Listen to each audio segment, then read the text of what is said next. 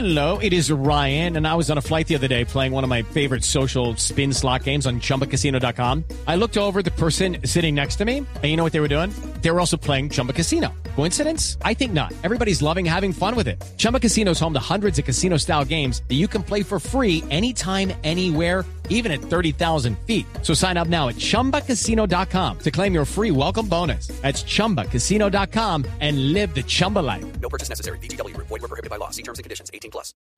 Ahora, otro de los que habló es un nombre que mencionamos hoy. En la alineación que plantea Fabio, con un 1-4 en el medio, aparece el nombre de Víctor Ibarbo. ¿Ustedes pondrían a Víctor Ibarbo en el partido frente a Argentina? Yo sí. Sí, se necesita gente de talla, el lomo. Tiene buen lomo, jugador, tiene lomo. Tranco largo.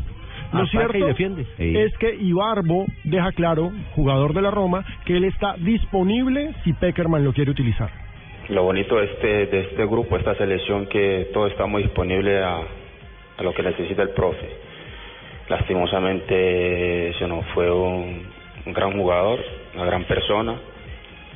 Y bueno, tenemos que estar preparados para todo y solamente a trabajar y a, a esperar mi momento como, como, como me ha tocado ahorita que lo ha hecho de la mejor manera. Bueno, ahorita solamente hay que trabajar y esperar la, el trabajo, lo que dice el profe. Yo sí, al que sinceramente no colocaría sería a Edwin Cardona, no por su calidad futbolística, porque es un gran jugador, sino por su temperamento. Por la cabeza caliente. Y este, sí, las condiciones del partido, como lo hablaba Juanjo al comienzo, que puede ser un partido parecido al que se jugó con Brasil o, a- o, o el que jugó Argentina con, con Uruguay, entonces él lamentablemente se podría, rápido se podría hacer expulsar eh, César. Pero ahora, el problema son las opciones de gol. Y, y en estos momentos Ibarbo en la Roma y antes en el Cagliari jugaba como delantero. Sí. Nosotros lo conocemos desde Nacional como jugador por izquierda, más como un volante, a veces como un puntero. Y en esa selección entró dos veces en esta Copa América por la izquierda. Exactamente, Haciendo jugar- toda la banda incluso. A hacer E- toda la incluso banda. cuando entró contra Perú, jugaba muy bien por izquierda hasta que Peckerman lo cambió, cambió de para lado, mandar a, James loco. por Yo izquierda. tengo la sensación de que Ibarbo va a jugar contra Argentina. Yo también. Yo Porque, también. ¿sabés que jugando, Yo hablando también. con Alfaro dos o tres días Yo antes del inicio de la Copa América, Jimmy? Yo también, por supuesto. Alfaro. Eh, con Gustavo Alfaro, él me decía, el problema que tiene Peckerman es, en esta Copa América, encontrar un futbolista que le rinda por la izquierda porque lo James, mismo.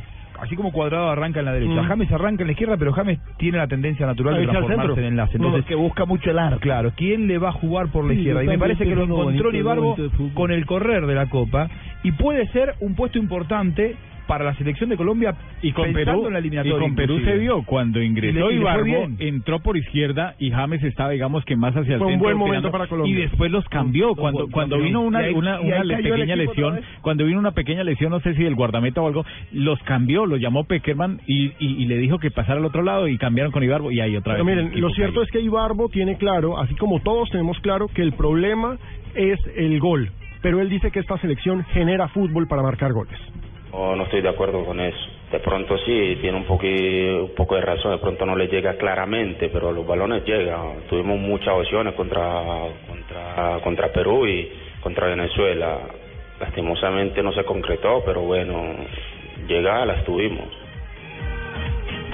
Ahora, es curioso porque los jugadores de la selección están hablando, eh, incluso la corrección que hizo James Rodríguez después de haber aceptado que se estaba jugando mal, después dijo que no, que se estaba jugando bien, todos hablan de que se está jugando bien, pero una autoridad dice que no, Fabio, y eso sí que me parece llamativo. Carlos El Pío Valderrama dice que a los delanteros no hay que culparlos porque Claro. no han recibido pelotas de gol, no han recibido, no han tenido mano a mano con el No arquero. lo han recibido bien. bien. Eh, miren, el pibe deja claro que el problema de esta selección es la generación de juego ofensivo. Escuchemos. El problema que tenemos es el juego, porque defensivamente no tenemos problemas. Ahí tenemos a, a Sánchez, que ha sido la figura del equipo, y el pelado Murillo, que es el nuevo y ya ha demostrado que parece que tuviera 20 años jugando ahí. Entonces atrás no tenemos problema. El problema es de la mitad para adelante. ¿Estamos de acuerdo con Ibarbo o estamos de acuerdo con el pibe?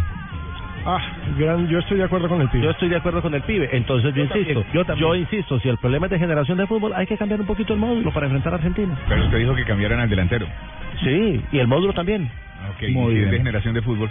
Es que cambia el módulo. Pero es que es que el, problema no, fútbol, el ¿dónde problema se crea el fútbol en ese? sí, en Pues campo, pero también hay que cambiar al delantero. Falcao no está en su nivel. Jackson sí.